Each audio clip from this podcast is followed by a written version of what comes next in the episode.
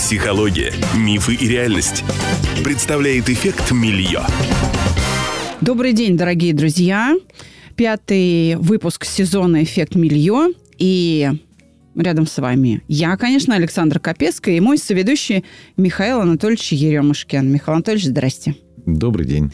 Доктор медицинских наук, я вам напоминаю, друзья, профессор и главный научный сотрудник отдела ортопедии, биомеханики, кинезитерапии и мануальной терапии. И сегодня мы с вами будем говорить о об осязании, о том, как прикосновения помогают или мешают выздоровлению. Михаил Анатольевич, вот я вам сразу хочу сказать, что когда медсестра в попу колет что-нибудь, это очень неприятно. Даже мануальная терапия бывает, ну, крайне болезненно. Ну, что касается укола, этому тоже нужно учиться. Как любому действию, а тем более ну, связанные с руками специалиста. Но как некая квинтэссенция вообще прикосновения или вот чувство осязания, это, конечно же, массаж. Массажные процедуры, как физиотерапевтический метод а, механического воздействия на человека, включающий деформацию ткани, какие-то вибрацию и так далее, и так далее. Так вот, именно благодаря массажу мы получаем гамму тактильных ощущений. Кстати, в одном из плакатов, ну, таких э, даже не рекламных, а просветительских. просветительских плакатов в свое время я писал, что после процедуры массажа пациент получает некое удовольствие. Мне позвонили из одного южного города нашей страны а, и сказали, Михаил Анатольевич, случайно не вы писали вот этот плакат? Позвонил как раз коллега, доктор, и говорю, да, конечно, вот красивый плакат, все хорошо там написано. Говорит, вот представляете, вот один пациент у нас прочел этот плакат, прошел курс массажа и потом написал на нас жалобу. Я говорю, и в чем жалоба-то заключалась? Говорит, в том, что он не получил удовольствия после массажа. Ну, а, кстати, какого рода удовольствие он хотел получить? Ведь, э, ну, не секрет, правда, Михаил Анатольевич, иногда массажисты делают очень больно. И тут ни о каком удовольствии речи быть не может. Если в этом отделении тишина, спокойствие, комфорт, нежные, эмпатийные и ласковые медицинские сестры, понимающие умные врачи, атмосфера, способствующая терапевтическому альянсу, возникает мильё-эффект. Тогда больные говорят, что им помогают стены больницы. Я вот открою секрет. Я училась у профессора Белой в перестроечные времена. Мне было 18 лет. А массажу. У меня даже есть сертификат международный за ее подписью. Два месяца интенсивно под ее руководством мы тренировали друг на дружке. И она учила, что массаж должен проходить на грани болевых ощущений. После этого наивная Александра, когда попала в руки массажиста значит, в медицинском учреждении, это было, вы знаете, у меня слезы брызгали просто из глаз. И при этом меня специалист убеждал, что именно так и надо, иначе не будет никакой пользы. Где правда? Много таких вопросов сразу же. Э, ну, вот тоже приведу пример. Один знакомый, как раз заведующий отделением, попросил посмотреть, как его сын только что прошел вот курсы массажа, э, чему его там научили, ну, протестировать его. Ну, вот я попросил этого молодого человека э, выполнить массажную процедуру. Он делал абсолютно все не так. И я мягко так говорю, а может быть здесь движение в другую сторону, уверенным голосом он делает. Нас так учили. Я говорю, а может прием, может чуть вот по-другому здесь руку взять преподаватель показывал так. И это было настолько уверенно. То есть сам массажист как раз выполнял все так, как не нужно делать. Но зато после того, как э, процедура закончилась, клиент, который у него был, встал и говорит, массаж был замечательный. Лучше массажа в жизни мне никто никогда не делал. То есть самое главное быть уверенным и говорить, что так нас учили и так правильно. Ну вот это что касается вот правильно-неправильно. С другой стороны, техник массажа техник или систем, они вот так как раз называются, в мире существует очень большое число. Если для классической техники массажа действительно процедура должна быть безболевой, то есть ни в коем случае не переходя вот как раз вот этот порог боли, то, допустим, для техник э, миофасциального массажа их э, много различных разновидностей, там болезненность подразумевается. Для техник акупрессуры, точно массажа китайской традиционной медицины, в обязательном порядке там должна быть так называемое предусмотренное ощущение болезненности. Есть еще техники, кстати, гуаша, такая э, традиционная китайская система. Ну, по сути, самомассажа. Сейчас она уже начала развиваться. Такими немножко. камушками. Камушками, да? бычьим, э, бычьей костью и так далее. Так далее. Я Медными пластинами. Да. Там вообще э, образуются синяки и кровоподтеки. Но это вот характерно как раз для такой э, традиционной китайской медицины. Так что техник массажа достаточно большое число, и они действительно бывают разные. Одни болезненные, другие, наоборот, ни в коем случае не должны приводить к болезненности. В Российской Федерации, а точнее и в Европе, Центральной и Восточной Европе, где базовой техникой является классическая техника массажа, здесь болевых ощущений быть не должно. Однако существуют и у пациентов свои представления о том, какой должен быть массаж. Вот то, как раз о чем вы говорили. Но это хитрости массажные. Ну, допустим, вот массаж болезненный. То есть все, человеку больно, значит, массаж хороший, там, хорошо разминали. Особенно такой болезненный массаж любят женщины. А если эта процедура связана, допустим, с коррекцией веса, вот она съела пирожок или булочку, тортик, и понимает, что она совершила большой грех. Это проступок. И нужно пойти на массаж, терпеть вот эту боль, как некое наказание. Выдавить из себя выдавить из себя. Вот она совершила грех, и вот как бы произошло искупление. И все, она молодец. Все нивелировалось. Вот я точно к таким женщинам не отношусь. Я хочу сказать, что я неженка. Я рыжая, конопатая, кожа у меня тонкая, прозрачная стоматолог, с которым я дружу уже сто лет, он говорит, ты заходишь, я тебя боюсь, потому что когда бормашина включается, а сейчас современные машинки предполагают остужение, да, охлаждение эмали при помощи подачи воды, если там, не дай бог, что-то не так присоединено, это вот эта тонкая струйка бьет мне в десну, в губу, все, понимаете, я буду подпрыгивать и покрываться мурашками с кулак просто. Вот э, для меня только безболезненность допустима. Ну, потому что особенности строения тела. Совсем другое дело. Вот есть мужчины, которые, ну, не ласковые. Я их называю не ласковые. Они не любят, когда их гладят они э, поэтому и на массаж не ходят. Им это неприятно или все равно. Я не знаю, это просто вот э, тактильная как бы активность кожи зависит от кода ДНК или это научение такое произошло. Но с такими мужчинами ласковой женщине, например, в сексе тяжело, потому что непонятно, что с ним делать. Вот так скажем. Куда-то мы далеко ушли. Не знаю, Но тем не менее, но тем не менее, смотрите, вопрос такой, будет это определять эффективность массажа или не будет? Болезненность? Такая чувствительность или нечувствительность кожи? В этом как раз и особенность заключается в того, что массаж – это дозируемая процедура. То есть это не значит, что ну, человек э, с определенной чувствительностью к боли, там, толерантности к, болевой, э, к болевым ощущениям вот пришел, и он ставит задачу. К примеру, за 4 дня мне нужно, ну, опять-таки, похудеть.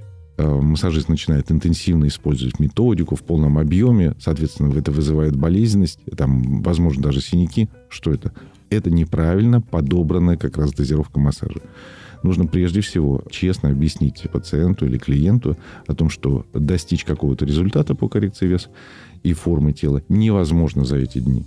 Мы начнем некую процедуру, дальше вы можете ее где-то продолжить. Но ускорять этот процесс чревато просто для пациента. Ну и вообще даже, как в тех же самых Соединенных Штатах Америки сейчас какие-то возникающие синяки после массажной процедуры, это уже повод для судебного разбирательства. И эти прецеденты уже были. И ни в коем случае не нужно допускать такого. Массажист, ну, конечно, так утрируя, скажу, это как хороший вор, который работает очень аккуратно, нежно в перчатках. Никаких следов своих отпечатков своей деятельности он не должен оставлять на теле пациента или клиента. Вы знаете, каким бы крутым себя человек не считал, да, независимым, там, сильным, он все равно существо тактильно зависимое. Да, мы в одном из выпусков э, говорили в эфир китайскую пословицу, если кошку не гладить, у нее хребет рассыплется. Это совершенно справедливо и для человека. Поэтому вопрос, есть ли у врачей какие-то средства, как убедить человека пройти массаж, который ему нужен, если он, например, с низким болевым порогом и очень чувствителен, да, как вы говорите, нетолерантен к боли. Я приведу такой пример. Одну свою воспитанницу я отправила, потому что она не могла расслабиться, и я не могу, пока человек не расслабится, снять переживания. На э, массаж она однажды приезжает после э, процедуры и говорит, что «Ой, так больно делают, я прям терпеть не могу». Я, говорит, обратилась к главному врачу клиники. Говорю, а вы не можете мне обезболивающее сделать? Там укольчик или что-то. Он говорит, вы знаете, нет. А, говорит, могу вам предложить коньячку. Ну так, будет легче. Она говорит, вы знаете, я не могу, я за рулем. На что он ей сказал, тогда клизму с коньячком. Ну, это был, мне кажется, медицинский юмор. Наверное. Вот. Ну, под обезболивающими вообще проводят массаж или нет? Или здесь прям вот врач говорит, ну, братиш, да, иди к психологу. Ну, или как бы, может быть, это в идеале должно быть, ваше отношение к этому. Прежде всего, это зависит от профессионализма специалиста. А, иногда даже пациентам я говорю в плане массажа, вот вам нужен чем проще массажист, тем лучше. Ни в коем случае не ищите какого-то гуру там или еще супер-пупер там золотые руки России. Он сделает только хуже. Найдите вот самого простого массажиста, и пускай это будут самые легкие такие движения. И самое главное, чтобы он не хотел помочь и сделать лучше. Просто выполнил массажную процедуру. И этого иногда достаточно абсолютно для положительного эффекта, которого мы добиваемся. Нужны профессионалы.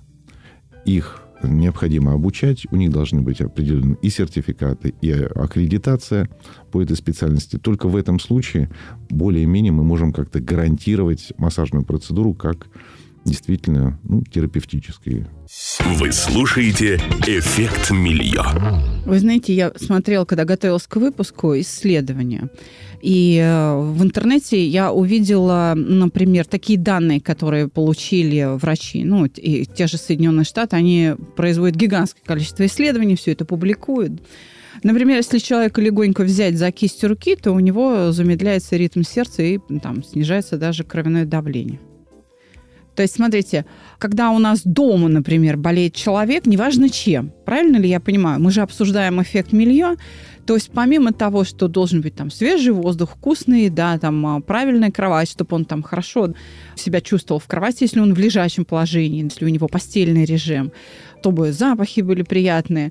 И помимо общения, уделения ему внимания, обязательно ему нужно прикасаться. То есть можно просто взять человека за руку, и ему уже станет легче. Я правильно понимаю? Абсолютно правильно. Вот если э, мы как раз только что говорили о массаже как отдельной процедуре, но рассматривая э, эффект милье и вообще так называемую вот, терапевтическую среду, мы должны понять, что вот эти тактильные ощущения, прикосновения тоже должны быть чрезвычайно разнообразны. И не, категорически нельзя это ограничиваться только одной массажной процедурой ну, опять все к массажу так возвращаюсь, в свое время были очень серьезные дискуссии э, в научной литературе о том, что пациентам в терминальных э, состояниях при раке четвертой степени можно ли выполнять массажную процедуру или нельзя.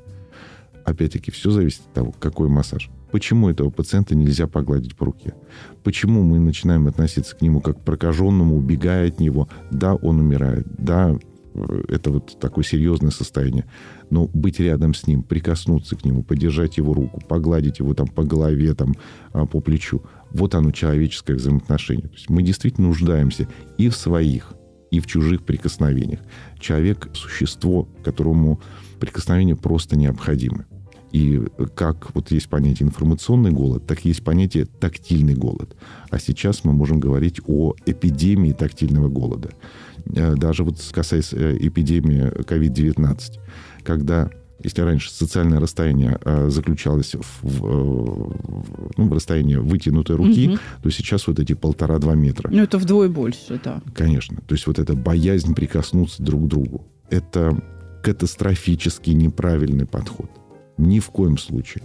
Вот даже, ну, мы можем, конечно, говорить и то, что было в, в период локдауна и так далее, когда людям начали запрещать выходить на улицу, какое количество э, выросших животов, связанных вот с гиподинамией, появилось у людей.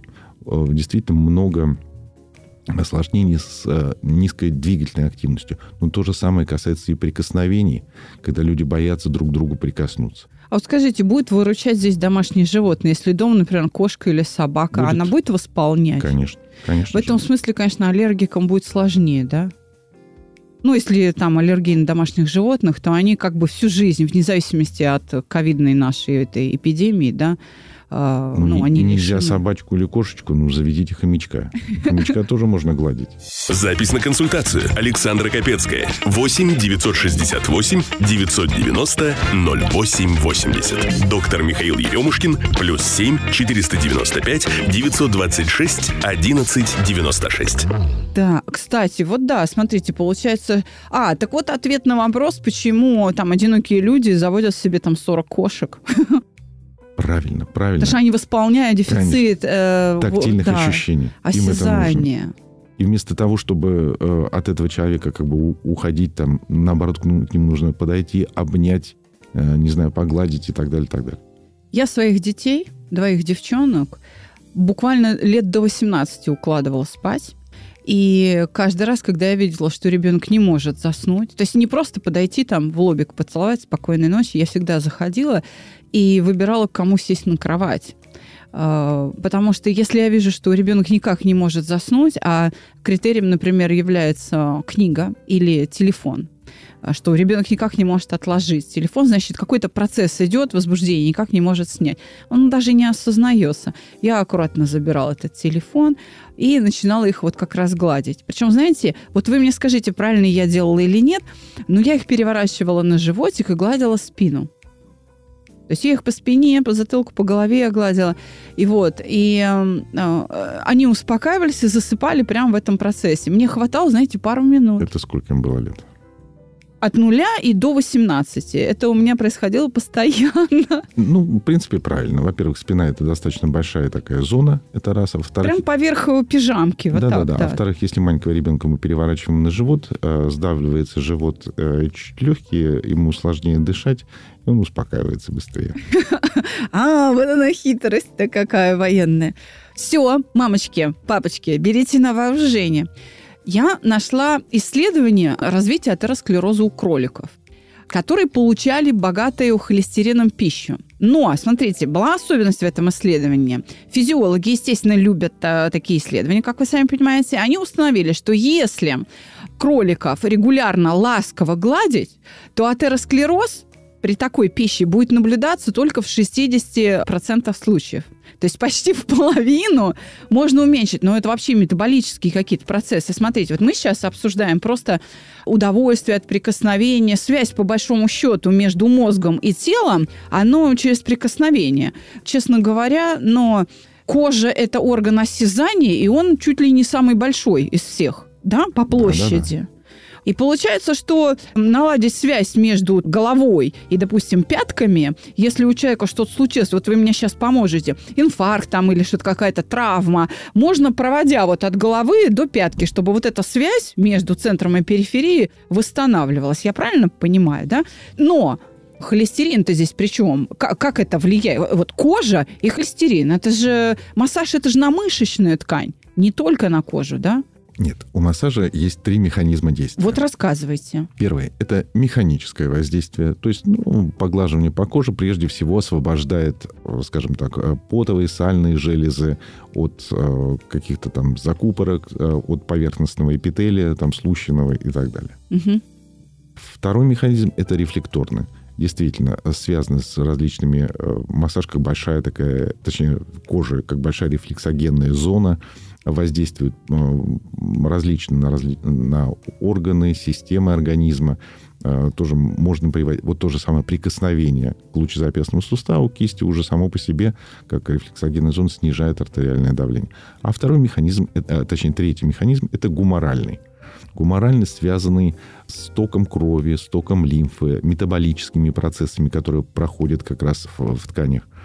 И вот здесь вот разные техники, разное воздействие оказывает в том числе влияние на выработку или, наоборот, на снижение тех или иных гормонов. А, ну тогда речь идет об окситоцине, например, Ну, да, который вот как гормон, один из гормонов удовольствия, правильно? Конечно. Тогда, смотрите, тогда при депрессиях, например, или неврозах надо назначать массаж. Какой это должен быть массаж, чтобы помочь человеку, чтобы помимо психолога работал еще и массажист? Какой это должен быть массаж? Вот сейчас получилась такая ситуация. Есть хорошие специалисты в области массажа, профессиональные там, и так далее, и так далее. Но никакие психологи. Есть, наоборот, замечательные психологи, которые работают в технике телесно-ориентированной психотерапии, но сами манипуляционные, скажем так, возможности у них достаточно скудны. Вот в ближайшее У время... меня тоже, я прям вижу себя в ваших словах. Так, Вот в ближайшее время все-таки, я надеюсь, произойдет некое соединение. То есть будет расширяться, прежде всего, вот это направление телесно-ориентированной психотерапии с более разнообразными, скажем так, э, манипуляционными приемами. Мгм. Вы знаете, мне бы очень хотелось, чтобы это произошло. Я, как специалист-психолог, я очень нуждаюсь в поддержке там, массажиста или еще кого-то. Потому что я понимаю, что ну, мне своих задач хватает. И мне бы, конечно, хотелось, чтобы рядом стоял, может быть, врач и массажист как э, там инструмент работы врача. Вот так бы я сказала. Вы знаете, у меня э, будет сейчас просьба, потому что я думаю, это будет интересно слушателям. Перечислите ну, виды массажа. Вот смотрите, еще раз просто, да, вы, вы назвали там гуаша, да, вы назвали там классический массаж, не знаю, мануальный, миофасциальный. Вот я помню, у профессора Белой мы учили шведский массаж. Он вообще еще эксплуатируется. Вообще, что это? Я помню, что на низкой кушетке, да, под весом самого массажиста, он достаточно глубокий, очень медленный, с большим количеством масла, с там двумя теплыми простынями. И он э, там только полный, то есть только все тело, нельзя выделить там только спину или руки, да. И здесь возникает как бы второй элемент воздействия. Это вот масло, текстура крема, текстура этого масла. То есть помимо рук массажиста еще, ну это же тоже осязание. Вот расскажите и о шведском массаже, а потом еще что-то перечислите, просветите нас. Ну, о классификации системы видов массажа можно вообще говорить просто часами. Это вот просто разбирая вот каждую вот такую технику. Ну вот если очень кратко. Во-первых, выделяют техники массажа или системы и виды массажа. Так. Техники массажа э, делятся прежде всего по э, региону, где они используются. Допустим, Юго-Восточная Азия, к ней относятся абьянга, индийские варианты, хилот, филиппинский массаж, тайский массаж, нуаттай, китайские ама, э, там, анимо, туйна или там ама, шиацу, японские варианты и так далее, и так далее. Это Юго-Восточная Азия. Второй регион, мировой регион, с различными именно техниками массажа. Это э, Северная Америка. Северная Америка, где ну, достаточно недавно вообще начали развиваться массаж, как и очень молодая такая страна. Э, все коммерциализировано. И мало того, к техникам массажа э, подход очень такой прагматичный. Техника может быть оригинальная техника, имеющая свой патент, там, сертификат, состоящий из двух-трех манипуляций но достаточно эффективных при решении конкретной задачи. В частности, это миофасциальные техники массажа, там различные сейчас мышечно-релаксационные техники и так далее, так далее. Вот почему и остеопатия, хиропрактика там активно начала развиваться. Можно я задам уточняющий вопрос? Вот прокатывание на всяких валиках или каких-то мячиках, это вот и есть миофасциальная вот эта э, технология, ну, один да? из вариантов. Вот А, это, один из. Да. Ну, просто это работа вот с конкретной тканью. И э, Европа, базовая техника, это классическая техника массажа послойно, воздействие на все слои организма, где тоже выделяют испанские техники, там хиромассаж. Вот раньше был шведский массаж. Сейчас шведский массаж не используется э, нигде.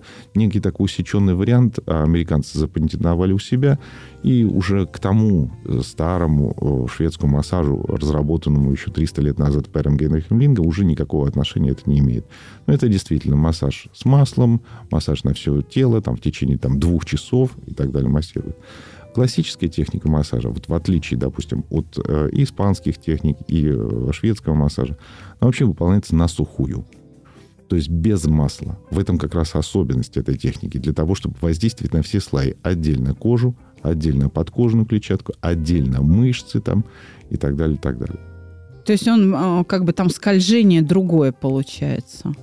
Там эффекта даже скольжения нет. Там основной акцент на смещение. Смещение а. подкожной клетчатки или смещение мышц. Ну, потому что вот эти масла, крема, всякие эмульсии массажные, они именно для обеспечения необходимого скольжения. Конечно. И сразу уходит один из самых эффективных, кстати, обезболивающих приемов, прием растирания. Да. Не трение, в классической технике массажа трение минимизируется, а именно растирание, смещение подкожной клетчатки если мы используем масло.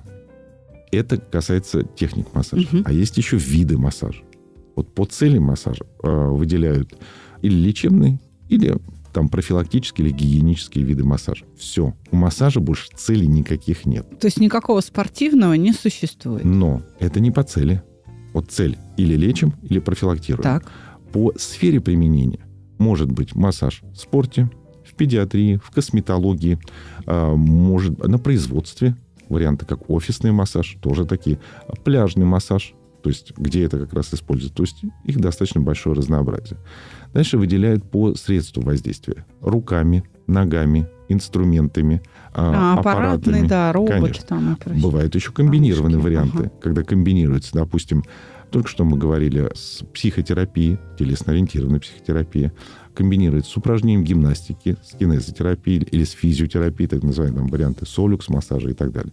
И по э, регионам э, воздействия. То есть это региональные, локальные, какие-то рефлекторные, там, сегментарные, соединительные тканные, там, миофасциальные и так далее, и так далее. Вот это виды массажа. Есть ли у медицины какое-то средство, диагностический метод, подход, знания, которые могут мне, например, помочь как психологу просветиться? Вот а, в чем. А чем вызвано состояние негативное у человека? Смотрите, если ему не хватает именно прикосновений, то тогда ему нужно там человек или массаж, это его будет выводить из э, состояния там, депрессии или невроза. А если человеку не хватает разнообразия вкусов, то, грубо говоря, кусочком торта я ему могу помочь, ему уже массаж не будет так эффективен. Понимаете, о чем я говорю? То есть вот состояние эмоциональное, ну, какое-то негативное, оно может быть вызвано нехваткой разного вида ощущений. То есть одному, например, запахи, другому вкусы, третьему вот именно прикосновение. Можно это как-то определить? Интересный вопрос. Вот я, ну, то есть, если я... прикосновений не хватает, то кусочком торта только хуже сделаешь. Ему это как бы вообще вот, ну, не даст эффекта. Можно это как-то диагностировать, вооружить нас, психологов, нет? Вот и я такой же вопрос хотел бы задать психологу. Вот интересно, вот как определить вот этот тактильный голод у пациента? Вот как определить при помощи каких-то тестов дополнительных, что пациент мало у него в жизни осязания, э, там, ощущений, прикосновений? То есть ответа пока нет, да? Нет. Вот это... Ну, давайте проведем какое-нибудь научное исследование. Я скажу, в чем проблема у меня пациенты, которые приходят, клиенты, которые приходят к психологу, они потому к нему и приходят, что они сами себя неадекватно оценивают. То есть спросить, тебе может по, по голове погладить, может, тебе этого не хватает. Ну, он, конечно, ответит, но он сам в себе заблуждается, поэтому ему нужен э, другой человек, психолог, профессионал, который на него посмотрит со стороны, который ему поможет в себе разобраться. Простым опросом или анкетированием, но это я не знаю, как установить. Вот честно вам скажу, для меня вот это так проблема стоит. Ну, может быть, имеет смысл действительно разработать некий такой опросник, э, как, э, как пациент здоровается с другими э, там людьми, а, обнимается ли он с кем-то, вот, кстати, тоже особенности православных храмов, когда мужчины подходят друг к другу, там, три раза, там, допустим, целуются, вот эти объятия. Э, для мужчин, которых, у которых очень часто как раз есть вот такой дефицит тактильности, э, ну, это чрезвычайно важно, вот это общение. Смотрите, вопрос следующий. Кинестетика образования или кинезиотерапия – это про что? Уж извините мое невежество, но это вот все-таки про прикосновение или про движение, которое мы обсуждали в одном из предыдущих выпусков? Ну, кинезотерапия – это действительно движение, кинестетика – ощущение движения. А Это э, как раз вот может быть связано с ощущением смещения. Но опять-таки, в том числе и при прикосновении. А можете разделить? Кинестетика – это вот то-то, а кинезиотерапия – это то-то. Ну, как-то вот проложите эту границу для наших слушателей, чтобы мы просто понимали, в чем суть этих технологий. Потому что, смотрите, я была на одном из семинаров, это очень давно, по образовательной кинестетике Пола и Гейл Деннисон. Ну, это известные специалисты американские. Но образовательная, она для того, чтобы дети лучше учились, чтобы они лучше усваивали материал в образовательном учреждении. Это такое для меня очень странное действие. Для меня это выглядело как гимнастика. Вот я бы так сказала. И она очень такая причудливая. И по большому счету это такой, если там есть какие-то элементы массажа или прикосновений, то это самомассаж. Он как-то чередуется с какими-то вопросами или, ну, в общем, проговариванием чего-то. Взгляд врача какой? Ну, то есть, как правильно-то вообще на эти технологии смотреть? Еще раз вопрос. Образовательная кинестетика – это что? Правильно ли я сейчас все описала? И кинезиотерапия – это что? Вообще для чего она? Что касается кинезиотерапии, что в переводе означает лечение движения. Так. Вот и все. В мире достаточно часто употребляемый э, термин кинезотерапия. У нас в России это э, называется чуть по-другому. Лечебная гимнастика. Вот Понятно. Вот больше ничего в этом э, понятии э, нет. А вот в лечебную гимнастику мы можем включать, ну, что угодно. Абсолютно. Что касается вот как раз образовательной кинестетики, э, как направления психотерапевтическое, там, психологическое или клинической психологии, оно действительно может вбирать в себя, как вы уже сказали, там, и собственные прикосновения, и вот именно нестандартные или вычурные движения. Вот почему такая любовь к танцам то же самое, вот как э, кинестетические ощущения, ощущения своих движений. То есть человек не просто двигается, а именно ощущает. Это вот такое, ну, нестандартное как раз движение. Э, иногда даже танцуют там в темноте или с завязанными ну, глазами, конечно, чтобы лучше конечно, себя да. почувствовать. Следующий вопрос. А раз кожа – это орган осязания, да, то помимо массажа на нее можно же еще чем-то воздействовать. Вот я уже сказала, например, текстура крема, текстура масла, она сама по себе может давать какие-то ощущения, правда? То есть вещество какое-то наносится. И становится, например, понятно, почему женщины, да и мужчины, вот правда, надо признаться, мужики, вам, что вы тоже любите, когда приятный крем. Особенно после бритья на лицо. Мужчины считают, что у них кожа, ну, как бы более грубая. На самом деле, дудки. Все врачи-косметологи, с кем я разговаривала, говорят, что мужчины, которые бреют лицо, у них кожа еще более тонкая, как у младенческой попки, поэтому им нужны сверхнежные крема э, после бритья. И косметологи просто изгаляются невероятным образом. Если у вас закончился гель после бритья или там крем после бритья, возьмите детский и нанесите на лицо. Младенчество э, будет вас спасать. Если есть младенец рядом, то вот его средства вам подойдут для лица, потому что кожа гораздо более нежная, чем женская на лице. У тех, кто, опять же, смотрите, бреет лицо.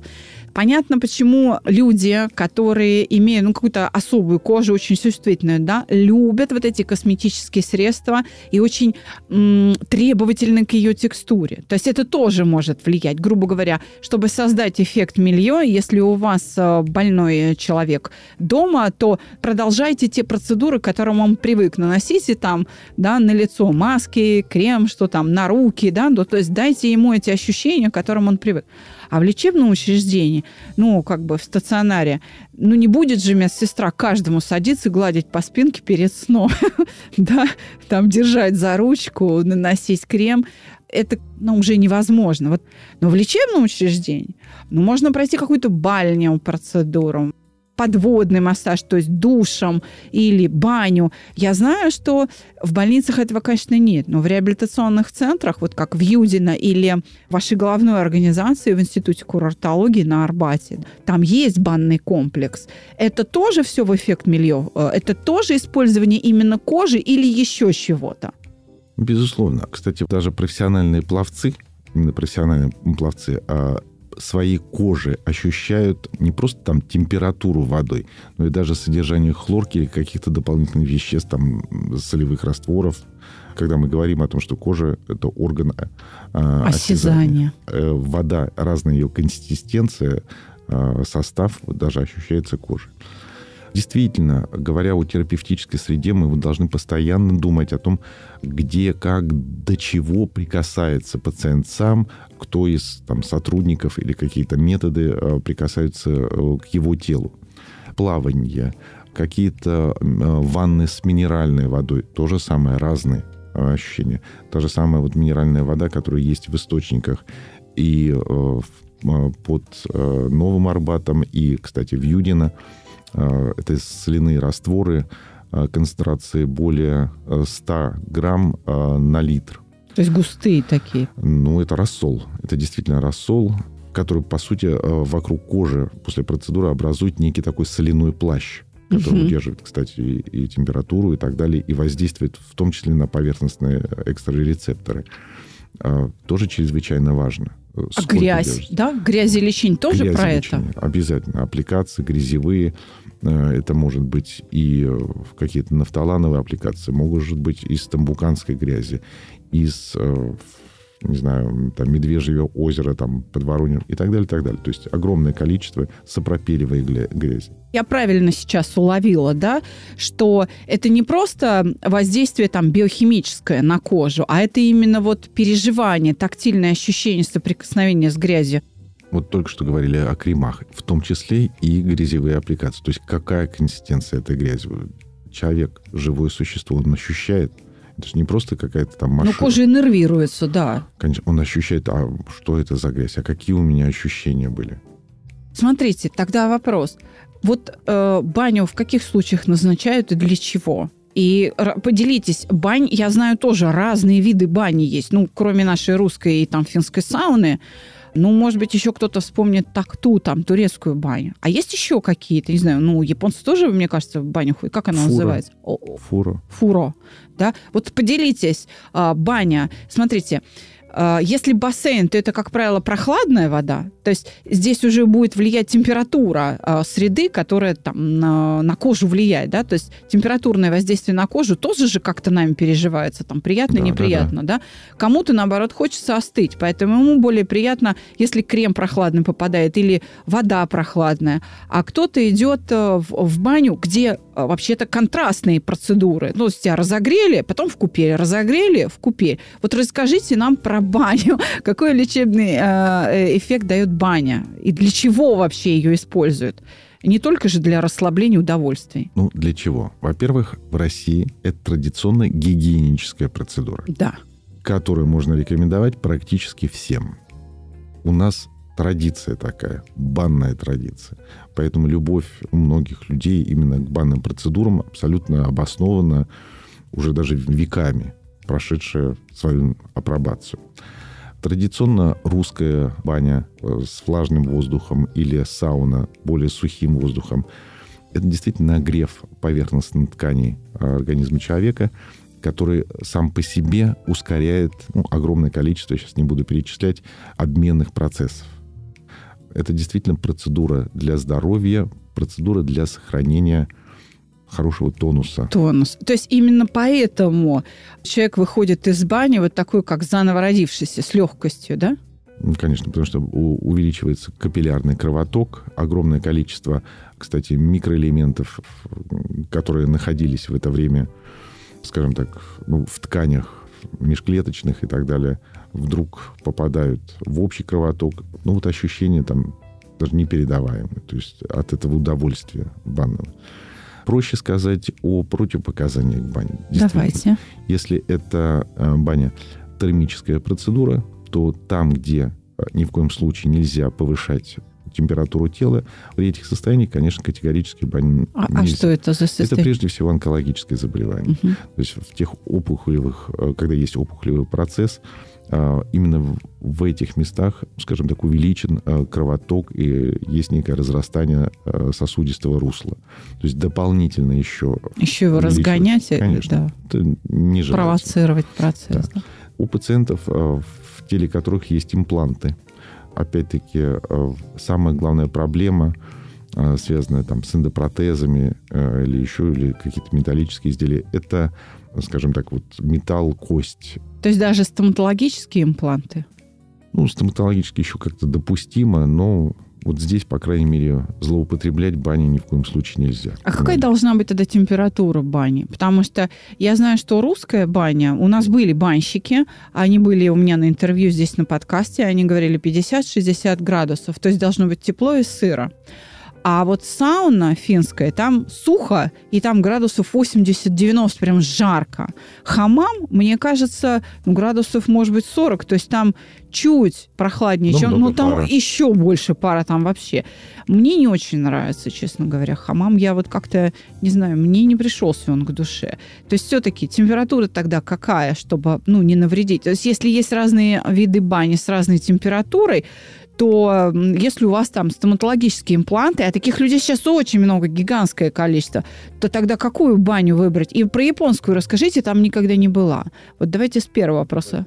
Или с последнего. Это такая большая а, бочка, в которой как раз с горячей водой, в которой как раз и сидит, э, не знаю, клиент. Тогда это, наверное, не баня, это ванна. Или все-таки считается баней? Ну, это все-таки банная такая процедура традиционно именно как раз для Японии. Залез и сидишь. По сути, да. Но они там целыми семьями моются. Там, кажется, мама, папа, дети все туда, в эту баню, ну, залезают и там ну, сейчас Хорошо себя я, сейчас я не знаю, как это а, происходит. Раньше это все-таки такая индивидуальная такая баня была при условии, что а, родилась она как раз в Японии. При этом в Китае банные услуги, банные процедуры вообще не были распространены. А, китайцы не мылись никогда. А, и банные процедуры вела императрица Циси в 1900 году.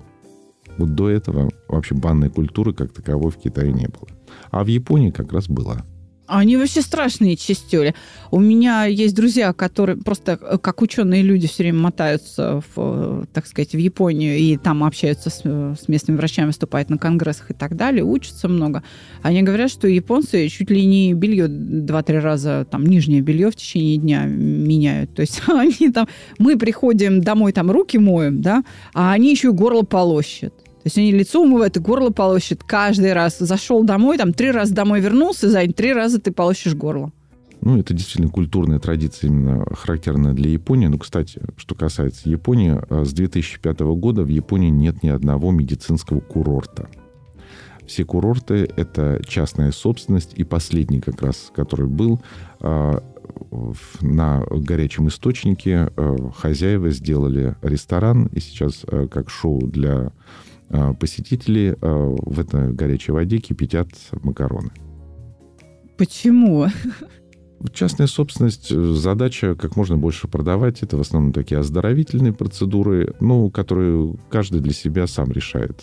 Хочу я идти в ванну, пожалуйста. Это может быть связано с тем, что они просто сами по себе очень берегут здоровье, очень относятся к гигиене очень трепетно. И поэтому им как бы, ну, для них не актуально это специальные меры. У них это в каждой семье по Нет, привычке. я не согласен Нет? с этим. Согласен э, с тем, что э, именно в России есть вот эта особенность санаторно-курортного лечения как отдельное вообще направление медицины, которое изучалось раньше и которое сейчас как раз продвигается ну, достаточно активно.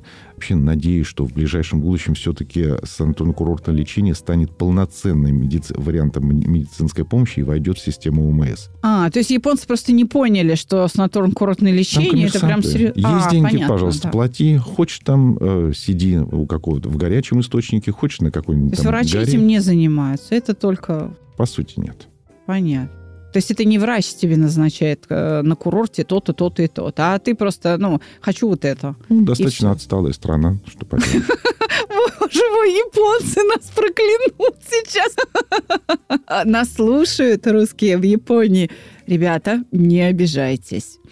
Закаливание. Это, наверное, последний вопрос, финишный к сегодняшнему. Можно отнести к воздействию именно на осязательный орган? Да. Или, за, или закаливание на чем-то другом основано? В том числе и осязание. То есть вот этот контраст Поделитесь, процедуры, да. который вот как раз говорили даже Банну, вначале горячее, потом вот прорубь, вот эти ощущения контраста, опять-таки они должны обязательно быть, обязательно присутствовать у человека. Живой, здоровый человек – это не стационарное какое-то гармоничное состояние. Гармония – это зло. Самый гармоничный человек – это покойник – То есть для здорового человека... Я вас обожаю, профессор. Здоровый человек, вот как маятник, вот характерно то в одну сторону, то в другую сторону. Ну, вот то сытый, а, то голодный, вот да. Вот эта амплитуда, вот чем больше э, амплитуда вот этих хорошего состояния, ну, в разных, э, не знаю, не, не критических. В разных краях, В да. разных краях, да. Вот, вот это здоровье, э, не знаю, объем здоровья э, человека. То есть размах этой амплитуды да, да, должен да. быть большой. Я правильно понимаю, что закаливание основано именно на контрасте? Да, конечно. Больше ни на чем. Нет.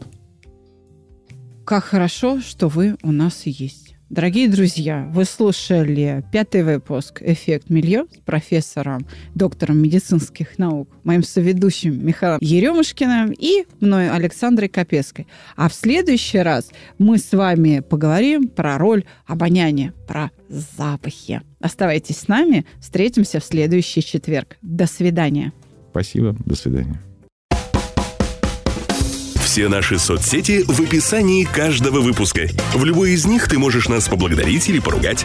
Если тебе понравился выпуск, нажми «Поделиться». Встречаемся каждый четверг. Будьте здоровы!